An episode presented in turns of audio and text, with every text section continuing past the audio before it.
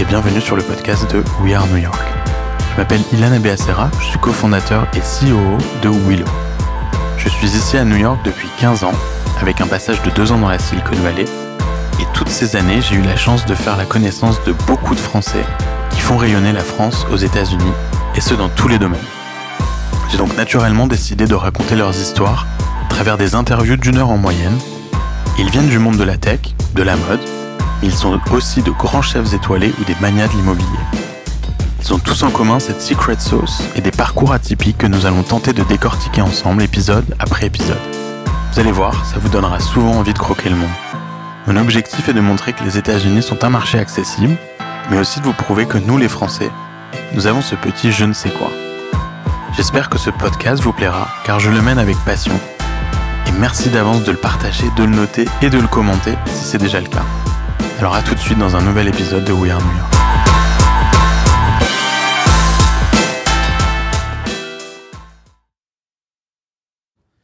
Bonjour à tous et bienvenue dans ce nouvel épisode de We Are New York. Je suis ravi d'être accompagné de Jean-Pierre Chessé. Salut Jean-Pierre. Bonjour Ilan. Comment ça va? Ah bah, Ça va super bien, super content de te revoir. Ouais, ça fait un bail. Ça fait un bail. On s'est connus à, à, ton arrivée euh, à New York euh, 2015.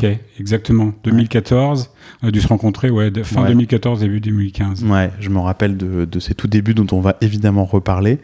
Euh, je te présente très rapidement c'est difficile de résumer euh, qui tu es, mais en gros, tu es un entrepreneur et, et, et pas n'importe lequel. Tu as passé 20 ans en Chine où tu as créé une boîte qui s'appelle Synodis, euh, qui était le, un spécialiste de la distribution de, euh, de, de nourriture qui venait euh, d'Occident, en gros, en Chine. Ouais, d'Occident, ouais, ça venait de ouais, une quinzaine de pays. Une quinzaine de pays, on, on, va évidemment pas mal en parler.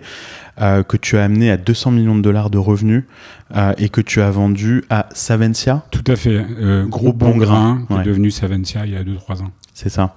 Euh, bon, aventure exceptionnelle. Tu es arrivé ensuite à, à New York. Tu avais probablement envie de changement. Tu vas nous raconter ça. Mmh. Euh, et depuis, tu es alors investisseur, euh, principalement. Principalement, oui. Aujourd'hui, je passe ouais, 80% de mon temps sur l'investissement. Ouais. ouais.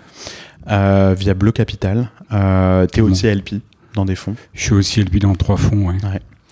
Euh, et puis tu es aussi euh, cofondateur euh, d'un théâtre, en tout cas d'une salle. D'une salle de spectacle. D'une salle de spectacle. Un, une salle de concert, ouais. Une salle de concert qui s'appelle National Sawdust. Exactement. Ça, c'est ton, ton projet passion. Bon, tu fais plein d'autres choses, mais en gros, on va, on va s'arrêter là pour le, pour le, le résumer. Euh, donc effectivement, on se connaît depuis euh, quelques années. On s'est rencontrés euh, dans le cadre de tes activités d'investisseur quand tu es arrivé. je vais démarrer au début. D'où tu viens en France Qu'est-ce que tu as fait comme études Qui était le petit Jean-Pierre? Qui était le petit Jean-Pierre? Alors le petit Jean-Pierre, il vient d'une ville qui s'appelle Toire dans les Deux-Sèvres. Okay. qui existe encore, je crois. Euh, J'y suis pas allé depuis longtemps, mais euh, j'ai passé toute mon enfance dans la, à la campagne, dans une bonne campagne française. Euh, j'ai une éducation hyper hyper chanceuse. En fait, euh, on va peut-être raconter la vie d'un mec qui a eu énormément de chance toute sa vie. Euh, et c'est un peu mon cas. C'est un Ouais. peu mon cas. Euh, C'est pas du, du de l'optimisme ou de. Je crois que j'ai vraiment eu beaucoup de chance. J'ai toujours été super bien entouré. Comment ça a commencé Ça, Ça a commencé par mes parents déjà, qui, Ouais. qui, qui m'ont beaucoup euh, euh, un cadre hyper stable, euh, père entrepreneur qui devient entrepreneur par défaut, je dirais à 40 ans, parce qu'il se, il, il s'entend plus avec son boss de l'époque. Et donc, il, bonhomme, il doit, il doit monter une société à 40 ans. Donc après, je, je me retrouve un peu, euh, euh, ma mère qui le suit, qui l'assiste. Donc, euh, on est dans une famille d'entrepreneurs de campagne, tu vois. Et euh, plutôt à succès. Donc, Entrepreneur dans, dans quel domaine? Dans l'immobilier commercial. Ok. Donc, rien à voir avec ce que j'ai fait plus tard. Mais euh, une bonne une bonne dynamique, un, un père un peu inspirant, euh, très euh, social, très passionné, très euh, on en reparlera peut-être plus tard, mais euh, quelqu'un de qui, qui que tout le monde adore fréquenter. Euh, Mhm. Il a 80 ans, mais il a 35 dans sa tête Du charisme, quoi. du charisme, toujours à vélo, il se plante à vélo, mais un, un- un- une personne hyper inspirante. Et ma mère qui l'a qui l'a toujours assisté, qui était un peu notre toujours nous a accompagné toute la vie, tu sais, la mère solide. Mhm. Donc euh, un couple qui nous euh, qui j'ai un, un grand frère qui a 4 ans de plus que moi, qui lui aussi est devenu entrepreneur. Et donc on a évolué pendant jusqu'à euh, tout- toute mon éducation dans cette petite ville. Peinard, tu sais, peinard, tu sais, tranquillou. Et, et tu te rappelles, euh, tu, tu- tu te rappelles de- du moment où ton père est devenu entrepreneur comme un moment un peu fondateur de ta propre carrière d'entrepreneur? Non, mais je me rappelle surtout du, du moment où, euh, où, où, en fait il était. euh, euh, Il y a eu le passage de. euh, je travaille pour une grande société de distribution, c'était Super U à l'époque, et je deviens entrepreneur. Et Ouais, il j'ai- était je, employé. je me rappelle un peu du stress Mhm. que ça générait. Mhm. Et euh, mais après, euh, comme moi, je garde uniquement les bons souvenirs. Moi, j'ai- non, j'ai un système interne qui, qui, qui sélectionne et qui met à la poubelle tous les mauvais souvenirs. C'est bien ça. C'est génial. Tu me donneras la technique. Euh, ouais, non, mais c'est c'est hyper performant Ah ouais. et ça me rend euh, très heureux. Et donc, euh, tout ce que je me rappelle, c'est effectivement les nouveaux bureaux, la croissance, les nouveaux employés qu'il y avait. Et donc, euh, donc quelque chose de très inspirant et, et quelque part, mon- on en reviendra après, mon histoire de Chine, c'est un peu de l'inconscience, c'est de dire, euh, bah oui, bien sûr, je vais monter ma société. Et Ouais, euh, Naturellement. voilà, naturellement. Ouais. Donc, euh, 18 ans à Toire. euh, après, j'essaie de faire des études. Alors, pour me résumer, moi, j'ai jamais été un super étudiant. Pour résumer, j'étais le moins bon de la, de la meilleure classe, quoi. Tu vois, le, Hmm. celui qui est, tu vois, dans les lycées, tu- les lycées de campagne, etc., il y a toujours des gens qui sont beaucoup plus doués. Euh, moi, je suis le dernier. Mais j'arrive quand même à arriver euh, à monter dans la, dans la classe, euh, soi-disant la meilleure, mais pas hyper confiance en moi. Vraiment un manque de confiance en soi, mais, euh, mais heureux Comme quand t'es pas un très bon élève en France, c'est normal. Exactement. Ouais. Surtout quand tu es le dernier de la classe. En plus. Encore moins, ouais. Tu vois, Ouais. Donc je me donc je me rappelle de euh, Romain avait euh, avait à peu Mm. près la même histoire sauf que lui il a fait des études beaucoup plus Oui. intéressantes que les miennes. C'est plus facile à dire pour lui, on va dire. Exactement. Moi par contre c'est euh, donc je me bats pour essayer de rentrer en prépa. Mon, mon frère lui fait maths sup etc. Je me bats pour essayer de trouver une prépa. Je vais à Clermont-Ferrand pour euh, la seule prépa euh, sur euh, en, dans toute la France capable de me prendre. Je vais là-bas. Je, redouble ma prépa bien sûr. Donc prépa HEC. Prépa HEC, ouais. Et, et donc après, je me concours d'entrée, etc. Et euh, je me retrouve dans euh, ce qui est de jour- aujourd'hui une extrême, une, une très très grande école, euh, Subdeco La Rochelle. Non, ne rigole pas. C'est une grande école, vraiment Non, non, euh, non. Non, je sais ça- pas, ça- vois en pas tout cas, quand jugement, suis je- rentré, ça ne l'était pas. Ouais. Non, j'étais la deuxième promotion, donc pour parler clairement, ils prenaient à peu près tout le monde. Mais moi, ça me convenait super bien parce que c'était euh, pas loin de chez moi. Ouais. La Rochelle, une ville Rochelle. magnifique Ouais, ouais. et, euh, et une ambiance et tout à créer. En fait, je suis donc euh, et ça, je rentre là-bas, je crois en 89. En fait, une façon pour toi de, de commencer à prendre confiance en toi. Et ben, Ilan, non mais en fait, c'est une séance psy- euh, psychanalyse. Oui, oui. D'ailleurs, vous le voyez pas, mais il est allongé, hein, Jean-Pierre. Exactement. C'est-à-dire que là, je me retrouvais. En fait, ça m'a, ça a été euh, révélateur pour moi. Ça a été un peu. euh, je suis enfin rentré dans un environnement où je me sentais à l'aise. Alors, euh, je vais pas tout décrire, mais je me suis, euh, je suis devenu président du BDE. J'étais un peu là, Mhm. tu vois, la- le, le, Ouais. le mec était à fond. qui- qui- révélé, quoi, Je me suis révélé, j'étais le seul. à pouvoir- Comme j'étais pas très bon élève, c'était un bon moyen d'avoir le diplôme, puisque j'étais le seul à pouvoir avoir le diplôme sans aller en cours. Donc ça me, ça me convenait pas mal. Beaucoup d'activités euh, parascolaires, euh, politiques un peu. Je me suis même mis à, à rêver de d'être maire de La Rochelle. Et c'était un rêve qui a, qui a duré bien 15 ans. Euh, parce que J'adore cette ville. C'est Ouais, de- jamais devenu- trop tard. hein. Non, si, si, c'est trop tard. Et puis surtout de faire de la politique, je pense que c'est beaucoup trop tard. Et c'était euh, éliminé euh, très Ouais. rapidement, puisque euh, travailler le samedi et le dimanche et serrer des mains à tout le monde, je me suis rendu compte que ça pouvait pas le faire. Ouais. Et, euh, et donc, euh, voilà, La Rochelle, su- super belle expérience, euh, développer un réseau d'amis extraordinaire. Et euh, on est resté très très proches. Et, euh, et là, ça a été euh, voilà, le, le saut en avant, le bond en avant. Et donc, euh, diplôme de l'ESC de, de, l'ESC, euh, de Subdeco en, en poche, Superbe. Ouais, T'imagines que ça ouvre des portes absolument phénoménales. à La Rochelle, oui. La Rochelle. Et, et alors, comment on passe de là à, à la Chine? Est-ce que tu as, commencé à bosser dans des boîtes avant de. Non, de- comment on passe de là à la Chine? Alors, euh, mon frère qui bossait pour Bouygues à l'époque bossait, bossait à Hong Kong. D'accord. Et tu te rappelles qu'à l'époque, on pouvait faire des. Ça s'appelait un VSN, donc on pouvait. euh, Le VIE maintenant. le VIE maintenant, euh, partir 18 mois à l'étranger. Donc euh, moi, je me suis dit, je vais absolument faire ça. Le problème, c'est que j'avais aucun réseau en France. Donc je suis parti euh, squatter un peu son appart euh, à Hong Kong quand il était euh, chez Bouygues. Après lui, entre-temps, il est rentré, donc je me suis débrouillé à rester à Hong Kong pendant un an. Et de Hong Kong, j'ai trouvé un job. Mais tu étais à Hong Kong, mais tu travaillais pas Je tu travaillais pas, j'avais un an, tu vois, j'avais une échéance d'un an euh, pour trouver, sinon je rentrais euh, Ouais. et, et passais euh, le service militaire un an en France. Et euh, je me suis battu comme un bedal pour trouver quelque chose.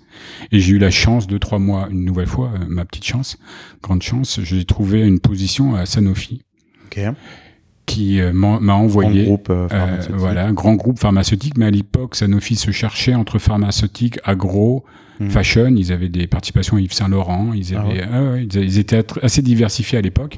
On est en Ah quelle bon année là? Là, on est en 92. Ok.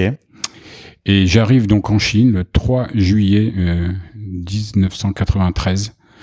Euh, 3 juillet, date d'anniversaire de, de mon père. Et j'arrive à, à Pékin. Quatre ans après, après Sanofi, c'était un job à Pékin. Voilà, job à Pékin. Et euh, il, me pro, il me confie un projet. euh, Donc c'était un VIE c'est un VIE, Ok. voilà, un projet très excitant de lancer les fromages Entremont en Chine. Waouh. Waouh, parce qu'effectivement, Entremont Bah ouais, appartenait c'est à l'époque à. Sanofi. Ouais.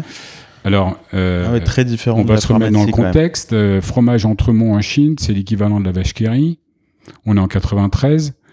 Nos amis chinois de l'époque, euh, C'est pas la Chine d'aujourd'hui. euh, c'est pas la Chine d'aujourd'hui. Ouvert, euh, Ah non, ouvert mais, au monde et ouais, et donc, donc euh, il n'y avait pas encore de. projet génial. Pourquoi? Parce que globalement, c'est pas, restons honnêtes, c'est pas hyper stratégique pour Sanofi, mais c'est dans le but d'accompagner une de leurs participations. Donc, je me retrouve à un projet où globalement personne m'embête et je gère ça assez bien pendant pendant les 18 mois. Ouais. Et les 18 mois à, à, à- lancer le produit, à lancer le à- produit, on est les hein. premiers, ça cartonne. Ah ouais. Ouais, ouais, ça marche plutôt pas mal. Euh, Enfin, des petites histoires rigolotes. euh, les visites de distributeurs à l'époque, donc c'était, on est encore euh, Colmao, euh, les bons euh, distributeurs d'État. Il n'y avait pas de société privée. hein. Ouais. Quand je suis arrivé en Chine, il y avait un restaurant étranger à Pékin Ah ouais. qui servait la nourriture occidentale, Ouais. un seul. Donc, euh, t'imagines le chemin qu'il y avait encore à, franchir. Donc, le, donc des visites de distributeurs pour des, des petites anecdotes rigolotes. Je viens avec euh, l'équivalent de la vache qui rit, donc euh, Entremont, tu vois, les, les 8 Vous connaissez le fromage? Non, bien sûr. Ah, ils avaient jamais mangé de fromage non, du non, tout. non, Ouais. n'avait pas. Ah. Et moi, je m'appelle pratiquement Chessé, donc euh, c'est Mr. Mr. Cheese, donc je suis devenu me- Mr. Nilo Xianchang, donc euh, Monsieur Monsieur Fromage en Chine. Et, euh, et, euh, et donc, je leur présente les petites, euh, les petites portions, euh, tu sais, en- bien emballées euh, ouais, en aluminium. Et là, euh, le distributeur prend la portion avec l'aluminium et le met directement euh, dans un verre de thé et commence à secouer? Et donc là, je me dis, il va y avoir du boulot en termes d'éducation. Mais on partait de là, quoi. Ils ils avaient jamais vu un produit emballé euh, Ah ouais. d'un truc aluminium. Ils se sont ils sont Ouais. dit, ça doit se diluer. euh. Non, non, donc on partait de très, très, très, très, très, très, très loin. Mais euh, Mais belle pas- histoire. mais- ouais, magnifique. Euh, génial, Ah, mais génial. Et puis surtout, imagine la Chine en, 93, en 93. Ouais, ouais. On devait être 40, 50 étrangers de mon âge à Oui, Pékin. c'était pas attrayant, Ah, quoi. C'était, mais non, c'était génial. C'était génial. C'était la période encore des routongs, des tout le monde à vélo, etc. Et, euh, et on se retrouvait tous parce qu'on avait toujours des boulots plutôt plutôt intéressants. Donc on se baladait dans toute la Chine et on se retrouvait tous le vendredi soir, le samedi soir. Et euh, il devait y avoir 15 nationalités et c'était euh, un peu tu sais l'ambiance bout du monde quoi. Tu vois, on est là, on est Ouais. content d'être là. On sait qu'il va se passer quelque chose dans Ouais, ce pays ouais. et, euh, Ouais, et, Et, puis en mode un peu explorer, ex- exactement. c'est très sympa. Et pionnier, quoi. Pionnier, Pionnier. total. Et hum, tu finis ce VIE euh, ensuite? Je suis recruté expat pendant un an. Ok.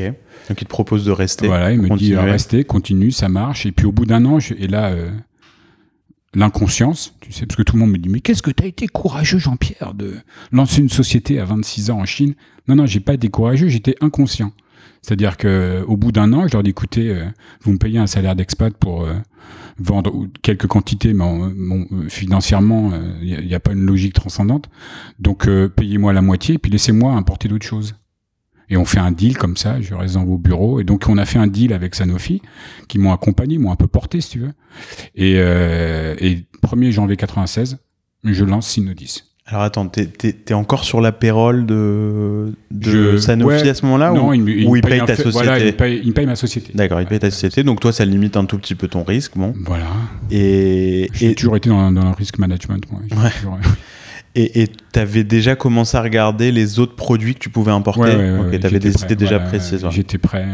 Bon, du coup, c'était c'était quand même un super tremplin pour toi parce que t'as découvert ce marché et tu t'es dit, ok, finalement, euh, Et je, je me suis Ils sont dit, prêts je- à acheter d'autres choses, Je quoi. me suis dit, je vais défoncer le monde. ouais, Attends, je suis en Chine, je suis l'expert de l'importation agroalimentaire. ouais, Je vais rester 3-4 ans, je vais monter une boîte magnifique et je vais la revendre. ouais.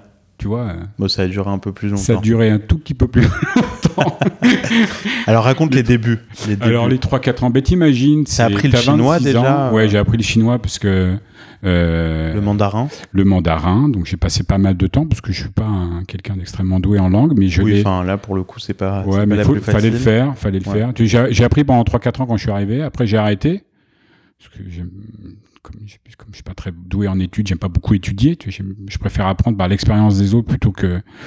Donc, euh, et puis après, j'ai dû recommencer à apprendre parce que mon business commençait à grandir et en fait, j'avais besoin de, de discuter de manière beaucoup plus euh, directe avec mes employés, avec euh, des interlocuteurs. Donc, je reprends le chinois et, et là, je commence à maîtriser le, chi- le chinois dans la distribution agroalimentaire. Hein. Euh, On va pas parler politique et autres sujets nucléaires, etc. Mais dans mon industrie, j'étais capable d'avoir des discussions.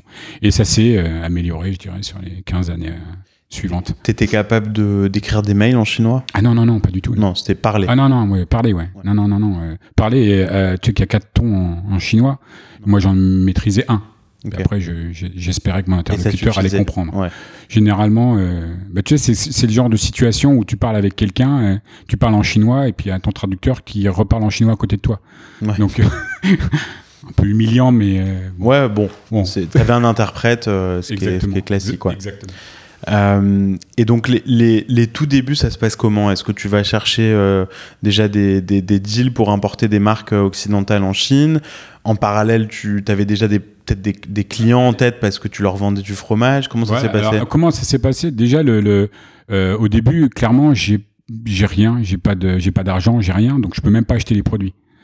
Ouais. D'accord Parce que acheter un container de marchandises, euh, c'était euh, Ouais. hors de question. On parlait de 30-40 000 dollars, euh, Ouais, j'avais rien. été payé euh, 60 jours après. Exactement. Donc, euh, donc, je fais des deals où je touche des commissions. euh, je fais des deals en France avec deux trois sociétés, et, euh, et je commence à faire ça pendant un ou deux ans euh, via les structures à Hong Kong, etc., des importateurs. Donc, tu vois, je touche des commissions sur les deals. Et après, au fur et à mesure, ça commence à prendre. T'imagines, il y a quand même un intérêt, même si on est 80, euh, 96, 97. La Chine, c'est pas encore le marché maintenant, mais Carrefour commence à arriver. Carrefour commence à arriver, je crois 97, 98.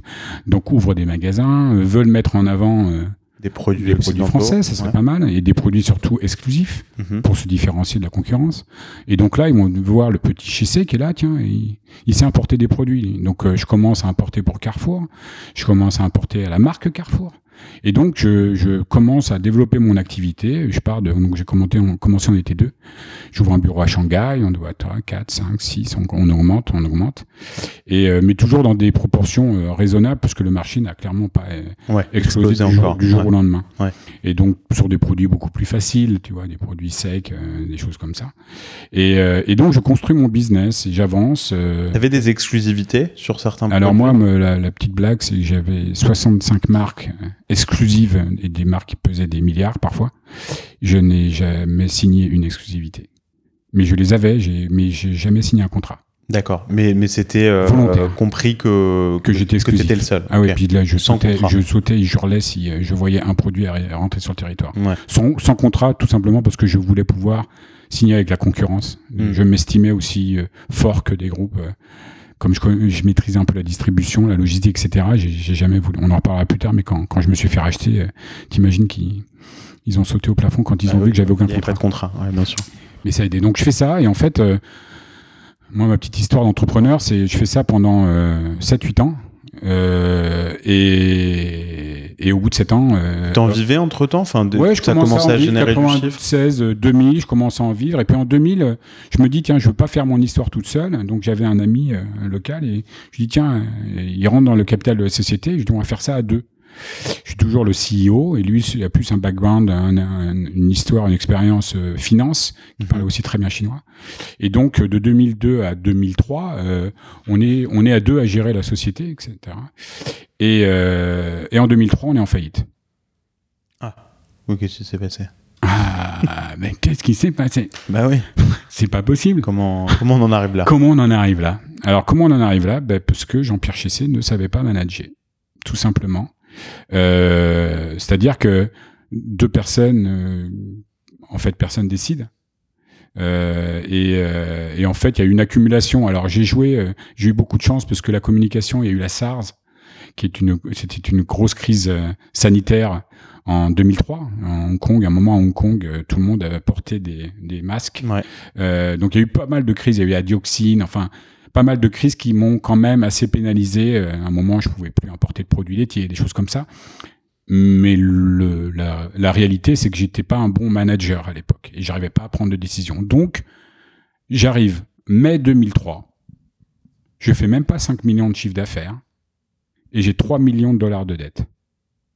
Beau ratio quand même. Hein ah ouais. Je viens de passer 10 ans en Chine. Et là, tu te poses deux, trois questions. Et là, tu es mis au pied du mur parce que Carrefour, qui m'avait euh, gentiment euh, financé, notamment pour gérer les importations de produits, euh, se rend compte que la boîte a dérapé. Et, et là, tu es au pied du mur. Quoi. Mais les dettes, elles venaient d'où? Ben, du, du, de la trésorerie qui, avait, qui était financée par Carrefour. Ok. Et, c'est très difficile. longtemps à te payer? Je m'étais très longtemps. Non, elle me, il me finançait, mais moi, globalement, euh, je m'étais très longtemps aussi à développer une d'autres activités. Donc, j'ai quelque part, j'ai un peu utilisé la trésorerie sur d'autres business. D'accord. Mais c'est très difficile d'allouer des trésoreries de des flux de produits comme ça, c'est pas facile. Ça venait de des dettes bancaires, j'avais fait des, emprunts bancaires, ça venait des dettes fournisseurs. Mais tu sais, je, comme j'étais un peu le pionnier et personne d'autre pouvait euh, honnêtement, j'étais l'un des premiers à faire ça et j'étais un entrepreneur qui galérait, tu vois, comme euh, tout entrepreneur aujourd'hui de la tech, tu vois, à un moment. Euh. Donc les gens me faisaient assez confiance, etc. Malheureusement, on a dérapé. On a dérapé, on a mal géré financièrement, on a mal loué nos, nos, ressources. Et donc en 2003, mis au pied du mur, je reprends 100% de la société. Ok. Et 100% tu rachètes, de la dette. Tu rachètes les parts de... Pour un dollar symbolique. Ok. Donc je reprends 100% de la société et je reprends 100% de la dette, donc 3 millions de dollars. À titre personnel À titre euh, personnel, euh, direct, pas directement, mais oui, oui, pratiquement, parce que j'étais, j'avais 100% de la société. Et là, euh, ben, là, euh, transformation, tu sais, euh, what doesn't kill you make you stronger. Mm-hmm. Ben, je suis un peu l'archétype, c'est-à-dire qu'il y a un moment où tu te dis, le téléphone sonne pour te mettre en faillite tous les jours et les décisions que tu vas prendre dans la journée vont définir si, ta boîte est, est fermé ou pas.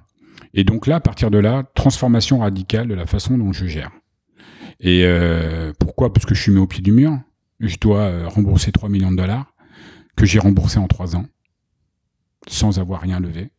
Mais est-ce que tu avais des banques qui te suivaient pour pouvoir Oui, j'avais des banques qui me suivaient, mais c'était non non non non. Par contre, j'ai pas eu de deal financier particulier. Ah ok. D'accord. J'ai simplement euh, ouais euh, qu'on va pas utiliser l'expression, mais avec mon couteau. Et, euh, et, et donc j'ai pris, euh, j'ai pris les, les, décisions très délicates qu'il fallait prendre. J'ai augmenté les prix, euh, j'ai diminué ma workforce de, de 30-40%. j'ai, à un moment, j'ai coupé des salaires pendant deux mois. J'ai gardé ceux qui voulaient bien gentiment m'accompagner. J'ai rencontré quelqu'un que je tiens absolument à souligner parce que elle a été euh, elle est rentrée à, cette époque-là et qui est devenue ma numéro 2 et, et euh, sans qui j'aurais pas révisité toute cette histoire. Elle s'appelle Laurence. Mhm. Et euh, donc elle est rentrée à ce moment-là. Et je lui dis attends, transparence, je suis globalement en, faillite, mais mais j'ai besoin de recruter quelqu'un sur un secteur particulier. elle me dit go et, et, on a passé une histoire ensemble de 10 ans qui, qui était euh, même plus que ça. Et maintenant, elle est directeur Asie, et je l'embrasse si elle m'écoute, directeur Asie du groupe Bongrain en food service. Et euh, une personne absolument fantastique. Laurence comment? Peugeot. Peugeot. Salut Laurence. salut Laurence, et merci encore. Et, euh, et, donc on repart, donc 2003, et, et là, ben, étonnamment, je passe de 5 à 25 millions de dollars en 4 ans, et je rembourse toute ma dette. Euh, et donc en, 2008, euh, début, fin 2017-2008, euh, je me retrouve avec une boîte ouais, de 25 millions de dollars. J'ai 100% de la boîte, j'ai aucune dette et je fais 10% des bidas. Devine qui arrive? Bah, les fonds de private equity. Ah oui. Euh, bah, eh, bah, maintenant, le chez il est intéressant. Ouais. Et donc, la compagnie financière Rothschild arrive, devient minoritaire, euh, me fait me, mon- un petit financement, euh, 5 millions, mais pour moi, euh, on n'est pas dans le mode start-up là. Mais tu c'était sais, pour, finan- c'était pour financer ma ta boîte croissance, ou ma croissance, ma Toi, croissance. t'as J'ai- fait, de- J'ai fait, fait un petit exit. fait un peu de, J'ai secondaire, fait, ouais, Voilà, un peu de secondaire. Et histoire de commencer et- à respirer. Ah non, mais j'étais, euh, je devais avoir, euh, non mais j'étais vieux, j'étais, euh, je Bah faisais oui. peur, hein. Ouais.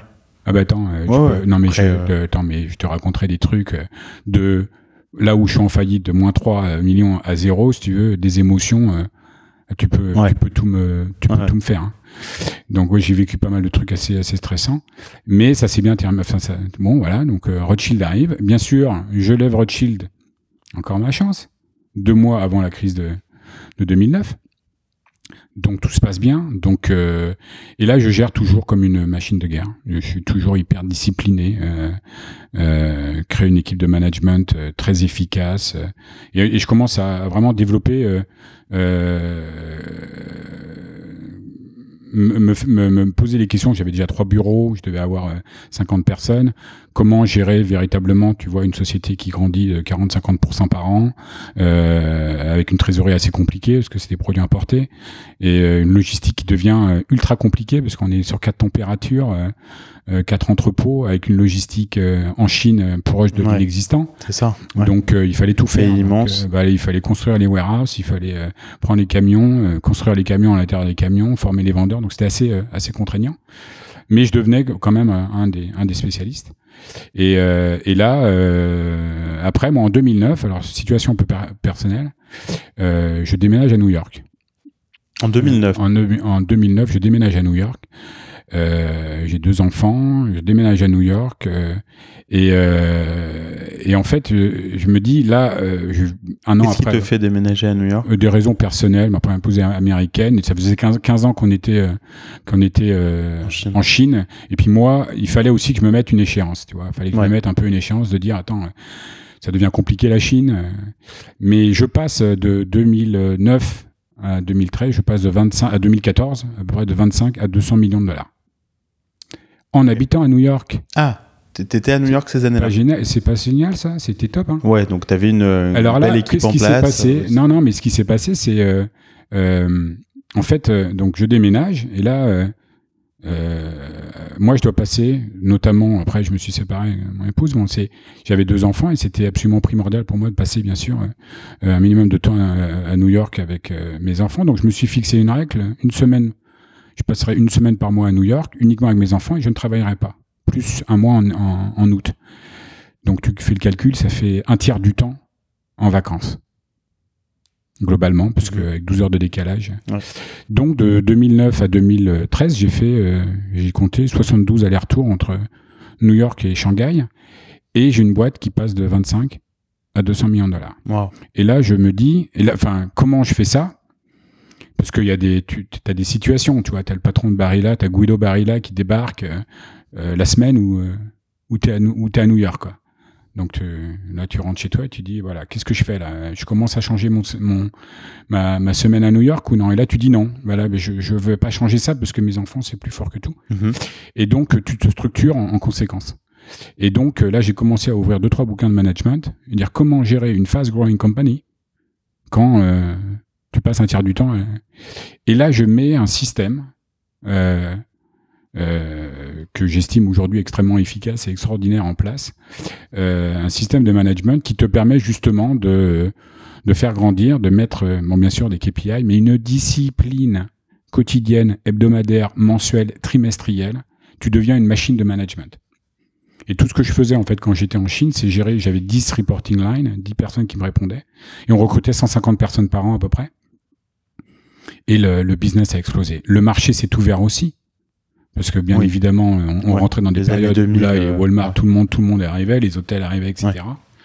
Et là, euh, et là, c'est l'explosion du business, quoi. Et là, j'adore. Et là, je, je kiffe, euh, je kiffe total. Et, euh, et là, le, le, le plaisir euh, de passer de 25 à 200 millions, euh, était euh, extraordinaire comme, années, comme, comme de passer de 0 à 100 était, extrêmement euh, Ouais. galère, mais de très belles années. Je construis un bureau, c'était le, le style de Google dans l'alimentaire euh, à, à Shanghai, un 3000 mètres carrés, open space, avec un jardin au milieu. Parce que je me dis, il faut qu'on attire les meilleurs de l'agroalimentaire. On fait des marques sublimes. Et vraiment, le- le- l'attraction est 2011. Euh, euh, Savencia, donc à l'époque Bon Grain, euh, je commençais à être appro- approché par des Hongkongais et euh, je connaissais très très bien les fondateurs de Savencia, euh, Jean-Noël Bongrain et Alex. Euh, et, et je leur dis, écoutez, voilà, on commence à approcher. Et là, ils me disent, Jean-Pierre, tu bouges pas. Il y a quelqu'un chez toi dans une semaine. On veut te racheter. Donc je dis, yes. Tu sais quand t'as passé 15 ans, euh, 16 ans en, en. Chine, tu l'attends celle-là, tu sais. Ouais. Non, tu l'attends. Hein. Parce que tu en as déjà 3-4 euh, propositions complètement pourries avant. Mais là, tu te dis celle-là, là, euh, potentiellement, c'est la bonne, quoi. Et là, tu loupes pas ta négociation. Tu- peux pas louper ta négociation. Tu peux pas être un gentil dans ces cas-là. Et, Ça, c'était en 2011. et ça, c'est en 2011, ouais. Et tu vends en quelle année Je vends en 2011. Ah, en 2011, ok. Voilà. Je vends en Ouais, mais 2011. ça, Je vends c'est 80% de ma boîte, en fait, en Ok. 2011. Et tu gardes les 20% restants Et je fais euh, un earn-out sur les deux derniers, deux fois 10, euh, en 2012-2013. D'accord. euh, earn-out classique, mais euh, je leur dis, écoutez, euh, le tr- donc quand ils me rachètent en 2011, euh, je dis, euh, moi le 31 décembre 2013, je suis parti, donc me demandez pas de rester 4-5 ans. Et comment, alors juste pour parler de, de, de l'acquisition, euh, comment tu valorises une boîte comme ça? Euh, ratio, euh, un mix quand même très forte croissance, position sur le marché, l'EBITDA était très moyen, mais on arrivait quand même à, à grandir en autofinancement. Tu valorises surtout par rapport au CA, Mhm. au chiffre d'affaires. Tu vends bien? Je vends super bien. Ouais. Enfin, je vends bien et, et surtout, je fais un earn-out extraordinaire. D'accord. Je vais pas raconter tout le détail, mais globalement, euh, sur 20%, euh, euh, T'as gagné autant que sur les 80%. ex- ex- exactement, parce qu'il y, a un- il y a Monsieur Wang euh, qui a eu une très très bonne idée dans le euh, Heilongjiang, euh, juste après avoir vendu ma boîte, de, de mettre des produits chimiques dans le lait Hmm. euh, pour le, les rendre, le rendre un peu plus blanc. Donc du jour au lendemain, euh, les consommateurs chinois n'ont plus du tout fait confiance aux produits laitiers chinois. Ils sont retournés vers produits laitiers étrangers. Et c'était qui le, Et le plus moment. gros importateur de Et produits voilà. laitiers étrangers, Ah, c'était. JP. C'était JP. ah, il est là, JP. je suis là, tu veux du lait, je vais t'en donner. du lait. Attends, bouge pas. Et donc, je fais une année 2012 de earn-out. Voilà, ouais. Je fais euh, Donc les, le earn-out, pour, juste pour expliquer, en gros, c'est- sur objectif. voilà, résultat Ah. euh, de ton résultat Et net. comme ton chiffre d'affaires a comment- continué d'augmenter, euh, du coup, ça fait bénéficié. 120% de l'objectif du résultat net. Et, euh, et 2013 aussi. euh, et là, euh, 2013, ainsi de suite. Enfin, c'est un peu un cas de MBA, mais pour euh, faire court, euh, mon plus gros cli, mon plus gros fournisseur était le concurrent de la boîte qui m'a racheté. Donc en gros, moi, mon plus gros euh, fournisseur était Lactalis. Mhm. Et la boîte qui m'a racheté, c'était Bongrain. Ouais. Donc c'est en. France, c'est les, Ouais, les des deux concurrents. gros concurrents, la famille Benny et la famille Bongrain. Donc quand Monsieur Bongrain m'a racheté, euh, je faisais 35-40% du chiffre d'affaires avec son plus gros concurrent. Ouais. Et donc euh, il m'a dit Jean-Pierre, tu es sûr que ils ne vont pas partir quand ils vont savoir que je te rachète Je lui dit Alex, je te promets, ils partiront pas. Donc il m'a fait confiance, j'avais aucun contrat, ils ne sont pas partis.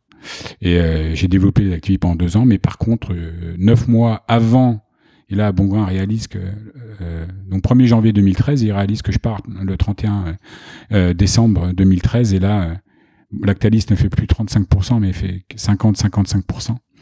Donc en fait, il me confie une mission de earn-out euh, des 12 derniers mois de convertir l'intégralité du business de Lactalis en, Bon grain. en bon grain. Exactement. Et T'as compris, il a, et j'ai réussi. Bravo. Quelle, euh, quelle aventure. Wow. Ah, on s'est marré, mais Ouais, c'était très violent. C'est. Il y a plein d'histoires, je pourrais en parler des heures parce que Ah j'ai- j'imagine, mais on va, on va parler maintenant de, de- des US. Donc du coup, bon, je comprends pourquoi tu arrives à New York, tu as tes enfants exactement. sont toujours ici, Tout j'imagine, à fait, tout Ouais. à fait. Euh, qui ont quel âge? Qui euh, maintenant ils ont 16 et 14 et maintenant j'ai deux petits qui ont 3 ans et 1 an. Wow. Donc, Aussi- J'ai une super famille, Donc né à New York, née à New York. super. Donc euh, bravo. Ouais, je suis un papa et un mari. et mon, et épouse est magnifique. Génial. Et donc là, tu, tu, tu changes de vie. T'arrives Je à New change de York. vie, ouais. Alors, T'avais envie de quoi à ce moment-là, en fait, quand t'arrives à De New York tout. professionnellement tu, bon, bah, Du coup, t'arrives avec de l'argent. ouais, voilà, Tu te dis, ok, tout est possible, quoi. Voilà, t'as, t'as- voilà, exactement. T'arrives, t'es, je pleure quand, quand je signe, bien sûr, ma vente, je, j'ai les larmes aux yeux quand j'apprends que ça va signer. C'est, tu sais, c'est, c'est de la délivrance totale. T'es, euh, t'es au bout du monde. Est-ce que tes pour- enfants à New York. T'es t'as- au bout du monde. Ouais. Et euh, tu dis, faut que ça, faut que ça s'arrête. Je, je vais pas faire euh, 150 allers-retours entre Shanghai et New York Ouais. dans le même temps. Et là, c'est une tu- prison dorée. Tu es obligé Ouais, d'avancer. Tu peux pas. T'as un truc, t'es obligé de le vendre. Tu- tu Bien peux- sûr. et par contre, tu peux pas te sacrifier non plus sur la vente. T'avais combien de pourcents de la boîte quand t'as vendu? J'avais 70% de la boîte. Et 30% en 75. Rothschild. Voilà, exactement. Ok. Euh, donc on parle de montants qui sont évidemment life changing. Euh, Mm, ouais, ouais, ouais. ouais. enfin, clair- pour moi, clairement. Ça y est quoi, c'était. Ouais. T'avais fait le plus dur. Ouais, ouais, c'était bon, là. Le reste c'est du bonus. voilà, le reste, c'est du bonus.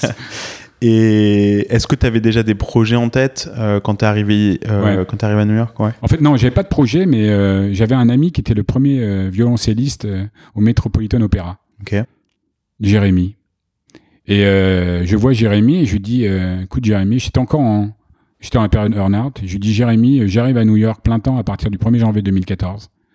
S'il te plaît, trouve-moi un, un, un projet musical. En fait, euh, Ilan, je crois, il faut, il faut que tu comprennes que je, je, dans une vie passée, je devais être chef d'orchestre. Ah. Ouais, ouais, ouais. Ou alors, euh, je faisais des concerts, mais c'est dans une vie passée, pas dans celle-là. D'accord. Donc, il fallait que je me récupère là. Il fallait que j'investisse. Et j'ai eu un mentor euh, en Chine qui m'a fait découvrir la musique classique, que j'ai adoré tout de suite. Ça a été beaucoup d'émotions. Et donc, je me suis dit, je veux m'investir dans un projet musical. Faisons de la philanthropie. Et donc, ce fameux Jérémy me dit, euh, non mais tu, tu rigoles ou quoi? Hier soir, j'étais au gala zéro d'un d'une nouvelle venue de, à Brooklyn. Donc il y avait pas de venue, c'était quatre murs, hein, c'était au milieu d'un chantier. Et euh, donc j'ai participé à ce gala, il y avait euh, 15 personnes à une table devant une scène, mais des 15 personnes, tu avais quand même U2, euh, Julian Moore, euh, tu avais des gens comme ça qui, étaient là pour euh, aider à ce lancement de projet. D'un fou furieux qui voulait monter une salle de concert philanthropie donc euh, à Williamsburg. Je dis génial, je, vais le rencontrer. Je le rencontre, je tombe amoureux du projet. Euh, donc le projet en gros c'est une salle de concert euh, qui est à North Six and Wyeth qui s'appelle National Stardust, qui est maintenant très connue dans le monde de la musique euh, et qui qui a une norme, l'extérieur c'est un brick, euh, un brick building, mais euh, l'intérieur c'est une c'est extrêmement moderne et surtout avec une acoustique de studio d'enregistrement. Donc le projet est génial et euh, c'est un projet de 16 millions donc c'est assez gros et, et le, fondateur donc au début je m'engage sur un chèque tu vois de participer un peu mais bon pas plus que ça. Je continue à faire mes allers-retours avec euh, Shanghai et puis un an plus tard je vois le fondateur euh, ex Merrill Lynch euh, il y a cinq ans qu'il est sur le projet euh, il, il a pris euh, 15 ans en deux ans euh, il n'arrive pas à lever les fonds euh, et il me dit j'arrête. Je- Toi, t'avais déjà investi. j'avais investi, mais non, j'avais un- fait un commitment. Ah, ok, commitment, ok. Mais tant qu'il y Mais avait il pas fallait les qu'ils 16, réunissent. Ouais. voilà. Mhm. Et donc, euh, je dis, tu peux pas arrêter ce projet-là, c'est pas possible, quoi. Ah, mais j'ai, si. Mais je dis, il reste combien? Et puis j'ai pris le, j'ai pris la différence. Donc t'as mis quoi 5-6 millions voilà. sur les 16. Voilà, ouais, Ouais. ouais. Et, euh, et l'aventure, euh, euh, un an après, un an après, donc il faisait des, le- il pouvait enfin commencer la décoration intérieure et le 1er octobre euh, 2015, euh, le projet est lancé. Ok. Et 4 ans plus tard. eh oui. Quatre ans plus tard, ben en fait, ce qui se passe, donc je deviens, euh, le projet est lancé, euh, la, soirée d'ouverture, euh, euh, petit chessé en larmes, du Philippe Glass, de la, du, violoncelle, de la, musique africaine, tout mélangé, extrêmement créatif. Je me dis, mais je suis là au parfait moment, au bon endroit. J'ai fait le truc le plus magnifique et je le pense d'ailleurs toujours. Simplement, après, je suis confronté à la réalité. Alors, énorme grand écart. Euh, entrepreneur français en Chine, qui a dû gérer comme une, bête euh, euh, pendant dix ans. Donc extrêmement direct à la chinoise, tu sais, on n'est pas là pour trier des lentilles. Non-profit artistique aux États-Unis, là c'est le grand écart. Ouais. Et je, de- je deviens membre T'es pas du trop board. dans le business d'ailleurs. Hein Enfin, quand t'as une salle comme ça, Ah bah, euh, pas trop- t'es la pas- partie business, elle est quand même. euh, Et, malheureusement, dans le, donc je me retrouve au membre du board, donc je possède une grande partie de la salle. Donc euh, la salle, euh, en, fait, offre gratuitement pendant 7-8 ans, sans loyer, à une non-profit. Je deviens membre du board la non-profit. Au bout d'un an, je te laisse imaginer, je deviens président du board de la non-profit. Donc le seul entrepreneur devient président. Je me retrouve, euh, hier j'étais à un gala à Gotham, euh, à ouvrir euh, le gala, je venais d'arriver à New York depuis deux ans, j'ouvre un gala de National Stardust et t'as une nouvelle fois les grandes stars, David Byrne, euh, tous ces gens-là, Julian Moore, etc. Et le Frenchie qui, euh, devant 600 personnes, ouvre le gala de National Stardust. Et, et je me retrouve exposé au, monde de la musique à New York, du monde des non-profit. Et euh, pas facile, pas facile le monde des non-profit à New York. Mhm. Je sais pas si tu es un peu... Euh, Ouais, ouais. pas facile. Donc euh, beaucoup de bonnes intentions, beaucoup de gens passionnants, brillants, artistes.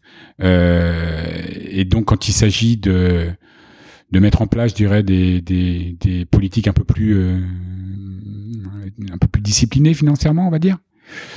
C'est difficile de faire des critiques. Mhm. Et comme euh, j'étais malheureusement, euh, je viens de 20 ans de Chine où euh, tu mets pas des, des gants de velours pour, pour dire les choses. Je suis assez euh, brut de décoffrage, hein, comme on dit. Donc, donc je me rends compte en fait que c'est très difficile de changer les choses. Et, euh, et quand tu finances pendant 2-3 ans euh, de grosses pertes et de gros financements, il y a un moment tu as envie de faire euh, Est-ce que tu continues à financer Bien sûr, bien sûr. perso Bah oui, parce que ouais. la, la, la, la boîte, la, la, non-profit ne fait pas d'argent au début, enfin perd beaucoup d'argent. Donc j'ai toujours expliqué, attends, non-profit, ça n'existe pas. C'est voilà, c'est pas loss making. Donc faut, Oui. faut- oui, tu Oui, peux il être faut qu'il y ait un non-profit. modèle, Il quoi. faut qu'il y ait un modèle qui fonctionne, mais tu sais, les non-profit ici, c'est 60% de, de dons. Mhm. Donc euh, toutes les grosses institutions musicales, c'est Bien sûr. 55-60% de dons. Donc quand t'as pas les dons, ben il y a euh, deux trois fondateurs qui euh, qui mettent la main au pot pour euh, pour assurer. Et, et donc maintenant ça fait cinq ans, euh, je suis toujours membre du board. Euh, Aujourd'hui il y a plus de discipline qui est en train de se mettre en place, mais c'est compliqué. Mais par contre artistiquement parlant, Nation Stardust est un énorme succès. C'est-à-dire il n'y a pas une une semaine où on ne parle pas du New York Times, de la programmation à National Stardust. Donc euh, la directrice artistique est absolument euh, euh, remarquable. Et grâce à, à, à ces- ces- ce crédit euh, musical, on fait quand même 200 concerts par an. Grâce, grâce à ce crédit musical, le potentiel est devant nous. Et euh, Ça génère du chiffre? ça génère du chiffre, ça commence à être un, ouais, il y a une discipline financière qui se met en place et mais, euh, je dirais ce qui était un peu euh, euh, frustrant, c'est que c'est effectivement quand tu as cinq artistes qui sont à la tête du non-profit, c'est difficile de, de faire passer des messages alors qu'on devrait avoir euh, une direction artistique accompagnée d'une direction plus managériale euh, GM, ce qui était la structure euh, initiale, mais qui n'a pas pu être réalisée. Donc, euh, euh, et ce qui est en train de se réaliser maintenant, 4-5 ans après. Moi, je l'aurais fait au bout de deux ans, mais Malheureusement, ça n'a pas été le cas. Mais maintenant, ça commence à se mettre en place. Et, euh, mais super histoire. Enfin, génial, j'adore. Et puis c'est une passion, quoi. C'est une passion, euh, beaucoup d'émotions. Mais après, quand tu touches et quand tu, tu, tu sais, c'est comme t'as une, t'imagines, t'as une rockstar, t'aimerais bien rencontrer. Tu sais, la, ton idole. Ouais. Ouais. Et puis tu te rends compte qu'en fait, euh, euh, quand tu le rencontres, ben, il a pas le caractère que t'imaginais, quoi. Donc t'aimes toujours la rockstar, tu veux, mais Mais tu connais les dessous, quoi. tu connais les dessous et c'est pas, c'est pas simple. ouais. Et donc, euh, mais super expérience et euh, je suis toujours très engagé et, et euh, belle histoire. Super. Alors maintenant, on va parler de, de, de ce qui t'occupe vraiment euh, plus au niveau business. Tu fais pas mal de choses à New York. Donc, tu as Bleu Capital qui est ton fonds d'investissement, Mon family office. Family Office en Ouais, fait. Donc, ton fonds perso, quoi. T'as pas, t'as pas d'autres investisseurs. Euh, tu euh, travailles sur. Enfin, t'es, t'es, t'es président de l'Investors Club de French Founders. Ouais. Euh, et puis, tu es au comité de pilotage de la French Tech à New York. Donc, on va parler de ces, ces trois choses. Euh, French Founders, pour ceux qui connaissent pas, parce qu'en France, on connaît probablement moins French Founders que, que- qu'à l'étranger et qu'aux États-Unis en particulier. Euh, c'est un club assez exclusif, euh, assez privé, de fondateurs, d'entrepreneurs, d'investisseurs De et de CEO. top exec, Voilà, top euh, de- CEO, des, grosses boîtes. euh. donc New York, c'est le, le La euh, base. c'est la base de French Founders qui a démarré ici par Benoît Buridan. Buridan. Euh, euh, le plus gros du réseau est à New York et c'est un très beau réseau. Enfin moi 4000 pour euh, membres.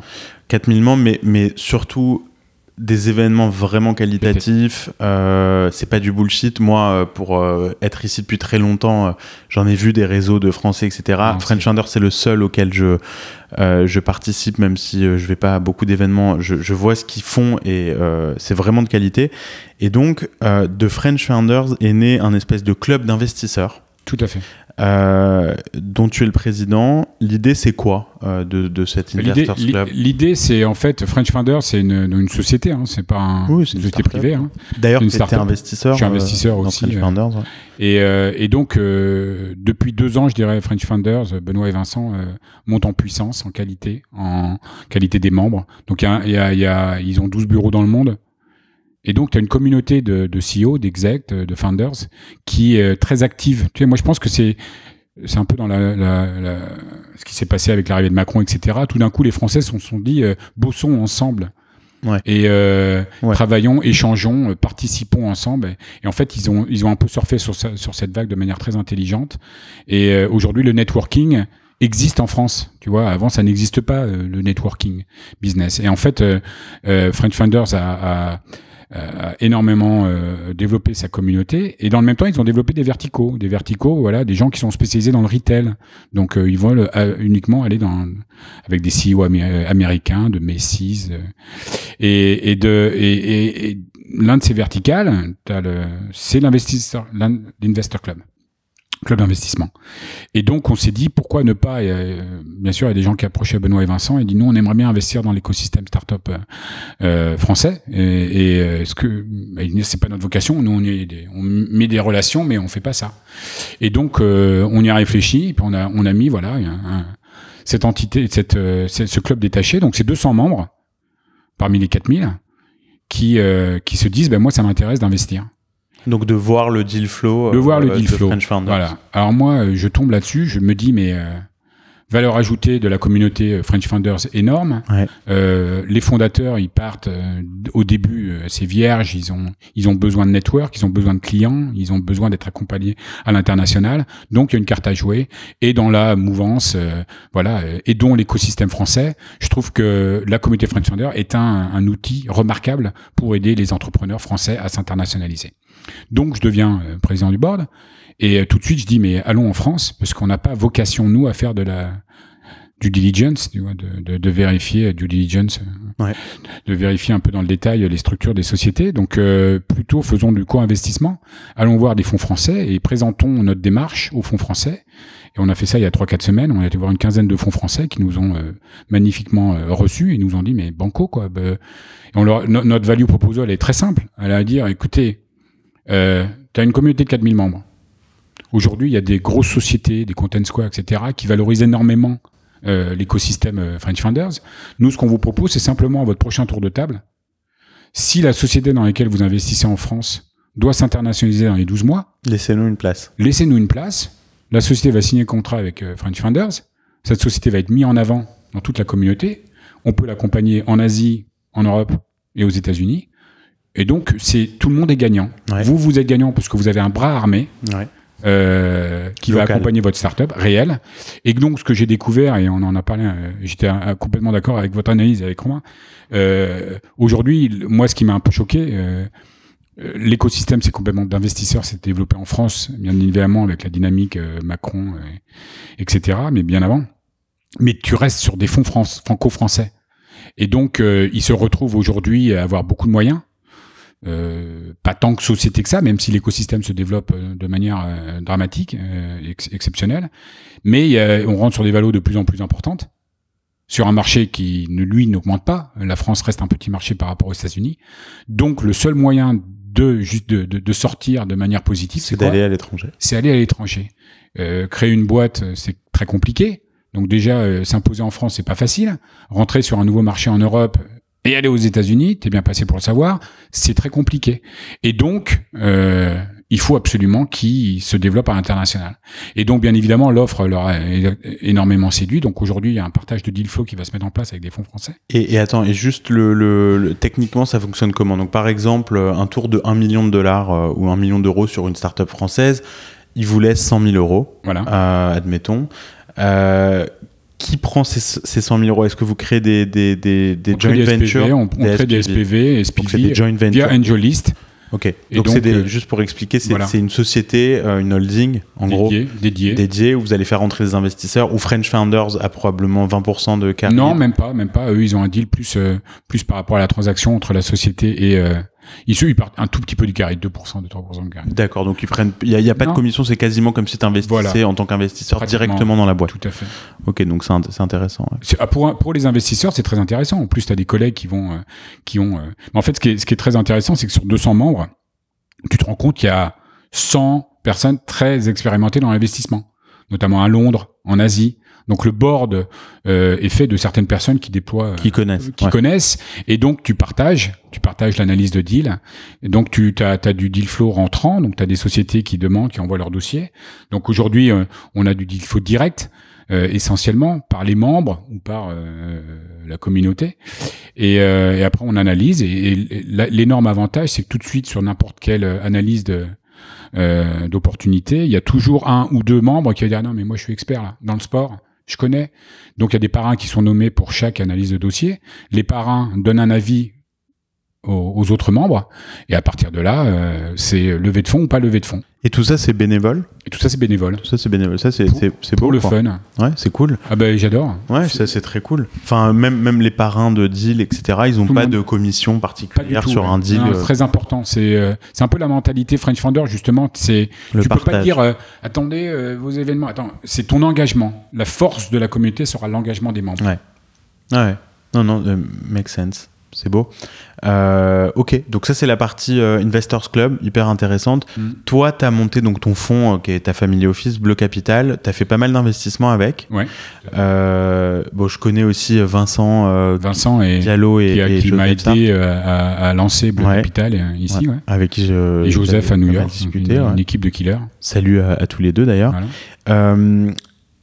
Euh, donc, tu as fait pas mal d'investissements avec. Moi, je t'ai connu quand justement tu venais de démarrer. T'avais- Je crois que tu avais fait aucun investissement ou peut-être Ouais. tu avais fait Good Deed. Non mais permets-moi de parler de Good Deed. Bah ouais, évidemment, on va, on va en Attends, parler. attends. euh, c'est ça, alors, c'était un euh, investissement que tu avais S'il y a des gens qui en... écoutent, euh, en Chine. ouvrez votre application et prenez Good Deed. Ouais. Oui, là j'étais en Chine, ouais. T'étais en Chine quand Et là, et là, je fais un, je tombe amoureux de, je, je vois passer un jeune euh, à la télé, je sais pas comment, euh, il a 18 ans, euh, il dit mais euh, il a pas fini, ses- il a pas fini son bac, hein. et il dit mais pourquoi on convertit pas euh, la publicité en ligne en, en don?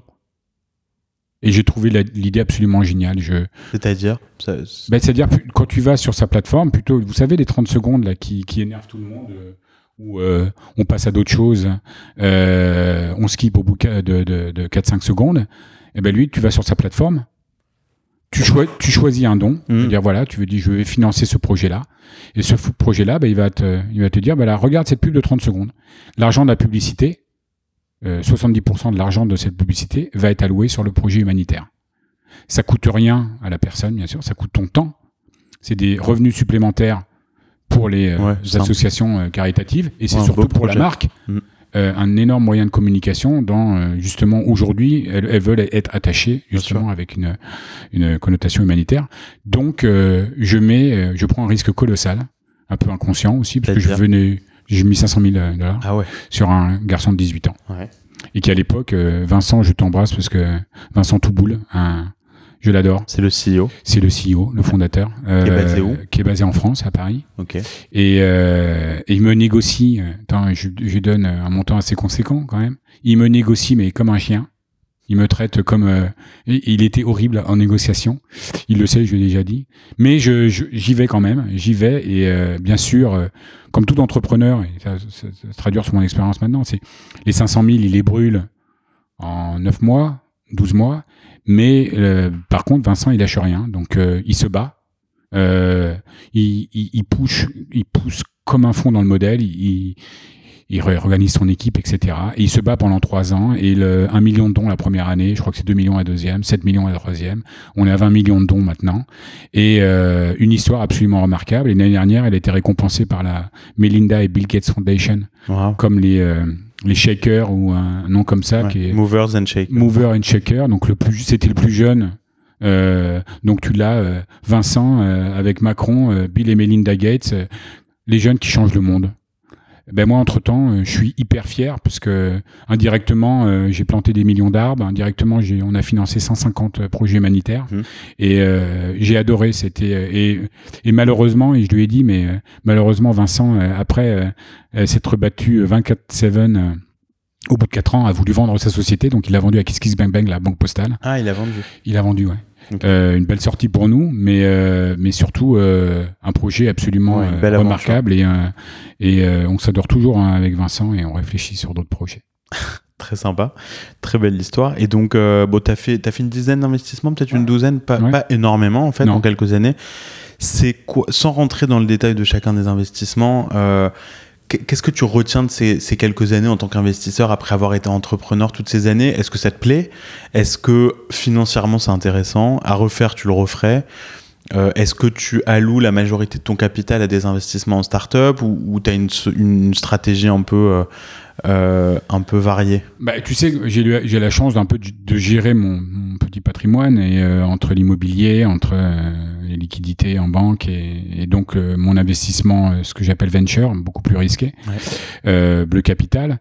Moi, ce que j'en tire, c'est que bon, d'abord pour faire des investissements comme ça, il faut une équipe extrêmement disciplinée. Je pense que j'ai eu la chance d'avoir Joseph et Vincent. Donc c'est, il faut se spécialiser sur un secteur, il faut voir énormément de sociétés pour en choisir quelques-unes. Et je pense que ça, ils ont fait un super boulot là-dessus. Ouais. Euh, après, moi, ce que j'en ai tiré personnellement, c'est que moi, je sais pas faire ça et ça m'intéresse pas de faire ça. Moi, ce qui m'intéresse, c'est de transférer le maximum de mon expérience quand euh, je passais justement de, de 10 à, à 150, 200 ouais. millions. Donc, c'est en direct avec les, les fondateurs et les, les, les aider à structurer. Le côté opérationnel. Et moi, je, manque, je me bats et ma, mon côté extrêmement frustrant, c'est qu'un fondateur qui monte sa société, il t'écoute pas. Hmm. Il est dans son rêve, il est dans son projet. Il a besoin d'argent. Le vieux con ouais. qui va nous dire, ouais, tu vois, il est, à fond. Jusqu'au moment où il arrive à 30, 40, 50 personnes, à 3, 4 bureaux. Et il va se rappeler euh, son cofondateur n'est peut-être pas à la hauteur. Et là, il se dit, attends, il a peut-être besoin d'aide là. Et là, moi, c'est là que j'aime euh, accompagner. Et, et, et, et, je trouve que l'argent euh, détruit quelque part la nature Ouais. de l'entrepreneuriat. Ouais. Et euh, moi, pourquoi j'ai fait ce que j'ai fait Parce que j'avais jamais d'argent. J'avais jamais l'argent pour payer les salaires de toute mon équipe euh, dix jours avant. euh, C'était, et, et quand tu lèves des fonds quelque part, tu euh, tu dénatures un peu l'entrepreneur, c'est-à-dire que tu, lui- tu donnes pas, tu lui donnes pas des, des, des, des avantages dans sa façon de gérer, quoi. Tu le spoil, tu le comment on appelle ça? De mon- tu le gâtes Regarde. tu le gâtes et, euh, et quelque part ça affecte cons- considérablement euh, sa capacité à Ouais. apprendre. Et donc moi j'essaie de compenser ça en étant actif auprès des fondateurs. Donc tu aides certains fondateurs Voilà. plus. euh, Il y a des boîtes en particulier que tu veux nommer. euh, Ouais, bah, tu passes j'essaie du de- temps avec. aujourd'hui euh, j'essaie d'être très impliqué avec des boîtes comme iPhone, euh, des boîtes euh, comme euh, que tu connais. euh, iPhone. euh, iPhone c'est une boîte de HR qui est, qui est à qui est à San Francisco et qui maintenant marche très très bien. Mhm. Donc on s'est mis des des euh, tu sais des, des meetings euh, réguliers ensemble et j'adore accompagner Arnaud Ouais. Parce qu'on a tous besoin à un moment d'un petit euh, coach ou un mentor Ouais, ouais. où, euh, comme moi j'ai fait toutes les bêtises possibles et imaginables, je pense que on, a- on, on identifie quels sont les problèmes assez rapidement. Donc on est capable de donner un, un- des conseils et un plan d'action de manière extrêmement concrète. Et, euh, et ça marche, pour l'instant ça marche, et euh, le portefeuille se porte euh, très bien. Ce que ça va donner, j'ai aucune idée, ça reste du papier, hein, soyons pragmatiques aujourd'hui. Hein, euh, à part la sortie de Gooddeed, euh, c'est que du papier. Euh, mais c'est sur de bonnes, bonnes trajectoires. Ouais, il faut, il faut 5 à 10 ans euh, 5 pour à 10 commencer ans, à tirer voilà, des conclusions. voilà. Et après, je suis investisseur dans des fonds, donc j'accompagne Joseph et Vincent sur le. Donc eux ont, quitté je, voilà, le capital et ont pour monté, monter leur propre fonds. Interlace et sont toujours dans le même vertical, futur du commerce, New York, ça. San Francisco, États-Unis sur les mêmes tickets à peu près, et, et heureux de les accompagner. T'es dans d'autres fonds? Comment? T'es dans d'autres fonds? Dans d'autres fonds, Cathay, euh, FFVC, euh, et donc ça me donne un peu une exposition, un peu comment euh, les fonds gèrent gèrent leur investissement. Et mais une nouvelle fois, tu sais quand Maintenant, je, je me sens un peu dans l'écosystème, donc c'est très intéressant entre mes investissements personnels, les investissements via des fonds, ce qui se passe au niveau de la French Tech, la nouvelle dynamique qui est en train de se mettre en place, le fonds, euh, euh, l'Investor Club de French Founders, je suis un peu dans le, voilà, Ouais. je suis un peu au milieu de tout et, et en fait, moi, ce qui m'intéresse, c'est de, aujourd'hui, clairement, c'est de participer à la création de 10, 20 très belles histoires avec des fondateurs euh, humbles, euh, euh, passionnants, terriblement ambitieux, qui veulent s'entourer. Et, moi, vraiment, c'est ce qui me passionne aujourd'hui. C'est en- envie d'accompagner des belles histoires et des beaux entrepreneurs. C'est pas évident. Créer une société, c'est très compliqué, mais j'adore. Si je pouvais participer à la création de ces boîtes en étant simplement investisseur minoritaire. C'est pas tant le retour sur investissement Ouais. qui est important, mais C'est participer à, à- c'est à plein participer, d'aventures. euh, se prendre des claques ensemble. euh, Mais toi, toi, t'as, t'as, t'as plus envie de monter une boîte de zéro. Pas du tout. Ouais. Il a pas du tout. Ouais. Ah, mais alors là, pas du tout. T'as eu ma.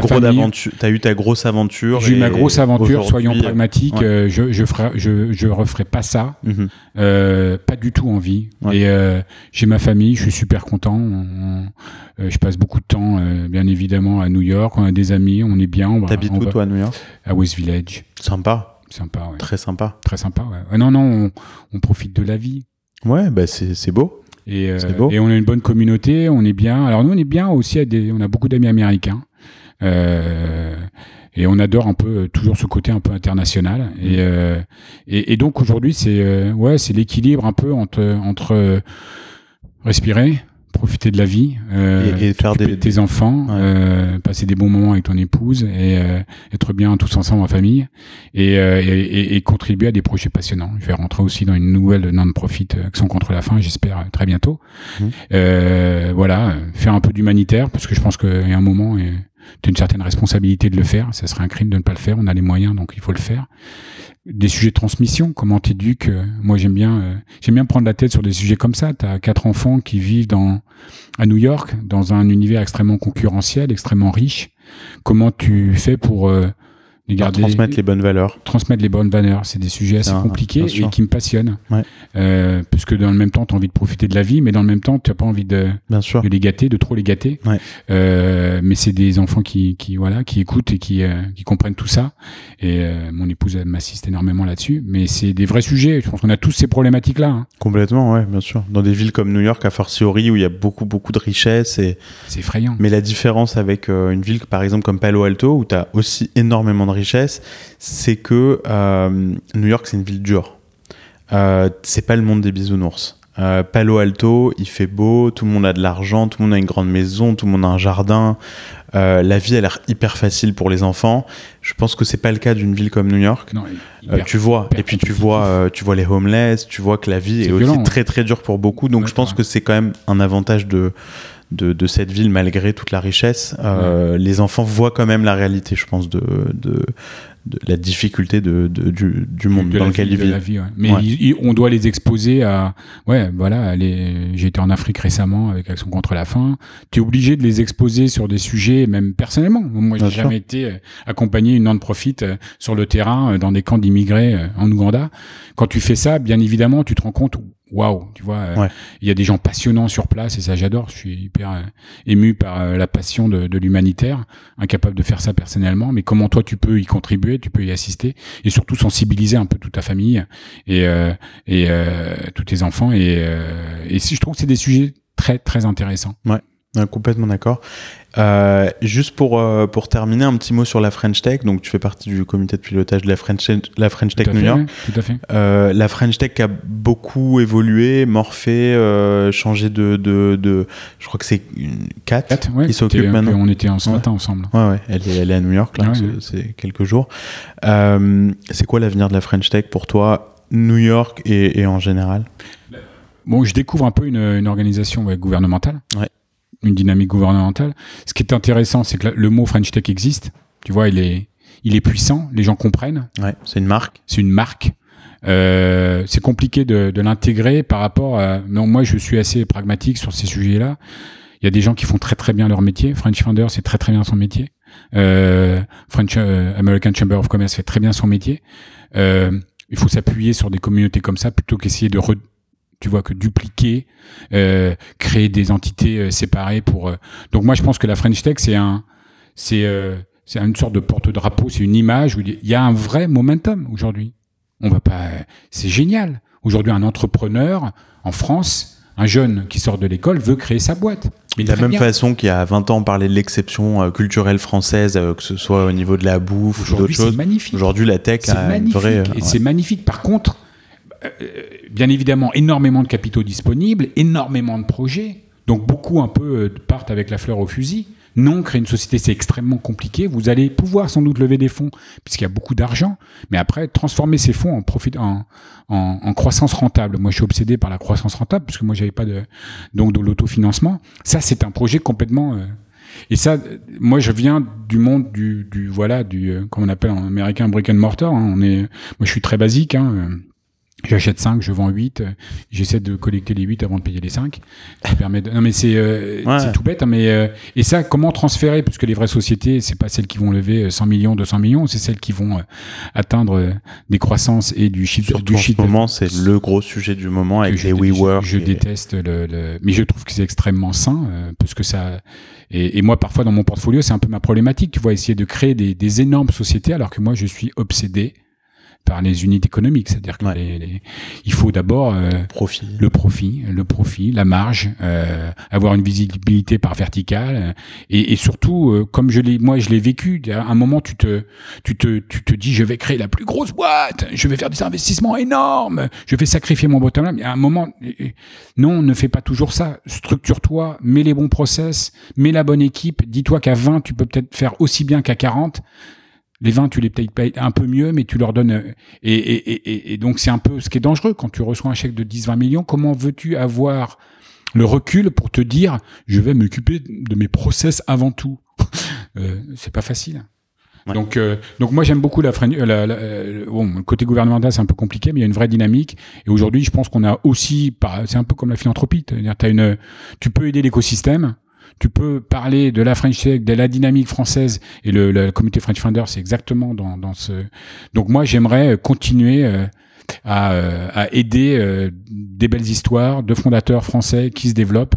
Euh, et la French Tech, si ça peut être un moyen de mieux communiquer. D'ailleurs, on vous invite tous le 17 décembre pour la grande French Tech Feast qui va se passer à la Chambre de Sardès, d'ailleurs, à la salle de concert. Sympa. Sympa, bah oui, il faut trouver un endroit un peu plus original pour faire la fête. Ouais, ouais. Non, je sais pas si je dois inviter, je vais me faire, je vais me faire engueuler par Caro.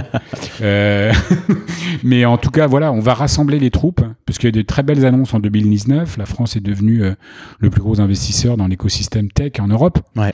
Euh, c'est pas rien, presque 5 milliards.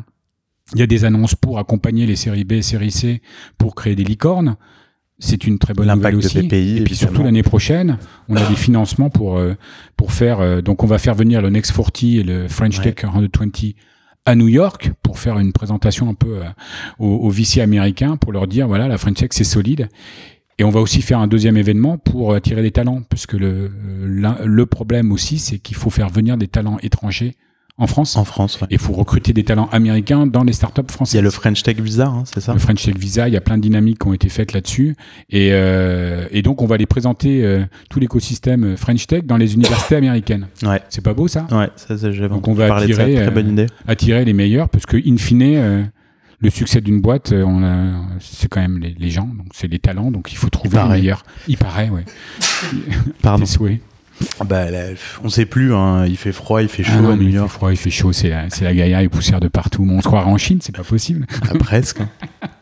Euh, ouais, et- effectivement, la French Tech, euh, T'en penses quoi, toi, Ilan? je, je pense que c'est vraiment devenu une marque euh, qui, pour moi, est dure à définir. C'est-à-dire que, hum, par exemple, la French Tech, euh, qui est très présente au CES à Las Vegas, où l'année dernière, je crois que tu avais plus de 300 entreprises dans le pavillon French Tech.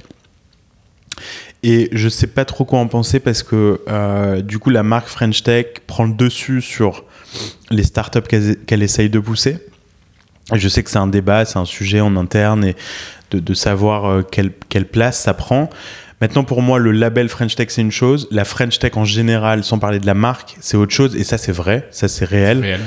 Euh, je le sais pour euh, faire Bien partir de belles aventures euh, franco-américaines. Je, je sais que aujourd'hui, c'est reconnu le talent de, de- de- des- Français dans la tech. Et des et Français à l'étranger. À l'étranger, bien C'est-à-dire sûr. que la French Tech, faut pas résumer, euh, ça on se bat un peu toujours avec Caroline euh, là-dessus, c'est il y a des talents énormes de Français à l'étranger. Ah non, mais énorme. Tu en fais partie, j'en fais partie. Moi, j'ai jamais travaillé en France, ouais, mais on est des relais bien sûr. potentiels. Et il y en a- croissance. Et il y, en a de, il y en a de plus en plus d'ailleurs euh, au sein des très très grosses boîtes américaines. Euh, dans la, exactement. Euh, et, et beaucoup, beaucoup, que ce soit des, des, des Fidjissimo chez Facebook qui est numéro 3 ou 4 de Facebook, ou David Marcus, Libra. Tout à fait. et, et d'autres chez Uber, chez Google, enfin il y en a partout aujourd'hui. Et, et ça, c'est un vivier qui, est, qui, est, qui est fascinant, un vivier aussi de futurs entrepreneurs. Donc c'est pour ça que les, les sujets de, de l'Investors Club, de euh, Donc, Ilan, tu connais beaucoup d'entrepreneurs qui vont monter des boîtes. ah bah on, en tout cas oui, Il faut que tu nous amènes des deals. on discutera de, de tout ça. Euh, mais mais mais euh, non, c'est réel. euh, pour être là depuis longtemps. J'ai vu une énorme évolution vraiment à, à l'œil nu quoi. Et puis les ces- ces entrepreneurs quelques sont- dernières années. s'améliorent tous les ans.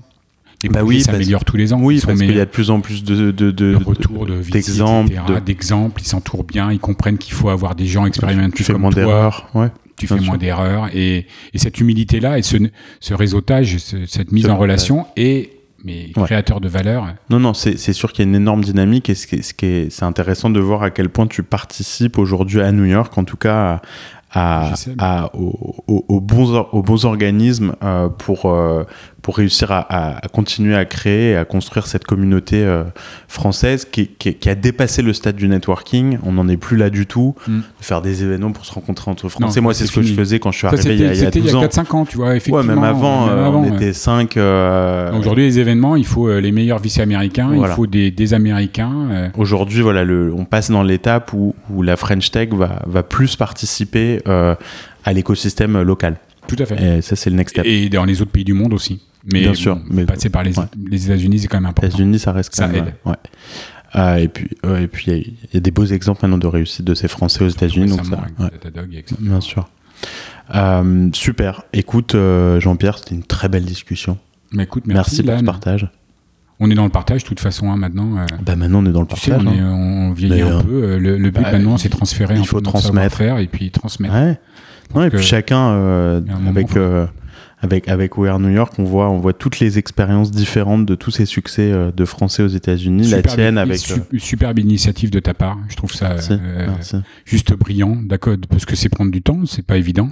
Et, Ah, euh, moi, je m'éclate. et, et je m'éclate. à part moi, t'in- t'in- t'interviews des, des gens extrêmement inspirants. Ouais, et puis avec des histoires à chaque fois différentes. Et le but, c'est qu'on apprenne de, de toutes vos expériences et qu'on qu'on soit plus fort. euh, après avoir écouté un épisode d'une heure, normalement, on va pouvoir euh, ressortir avec de l'énergie et, et des idées, et etc. Donc, merci Jean-Pierre, en tout cas, pour. euh, euh, pour, euh, pour, pour ce partage. Merci de, et bravo pour ce parcours euh, fascinant, tout ce que tu nous as raconté sur la Chine et, et, et, et on attend la suite à New York. Merci Jean-Pierre. Merci, Ilan.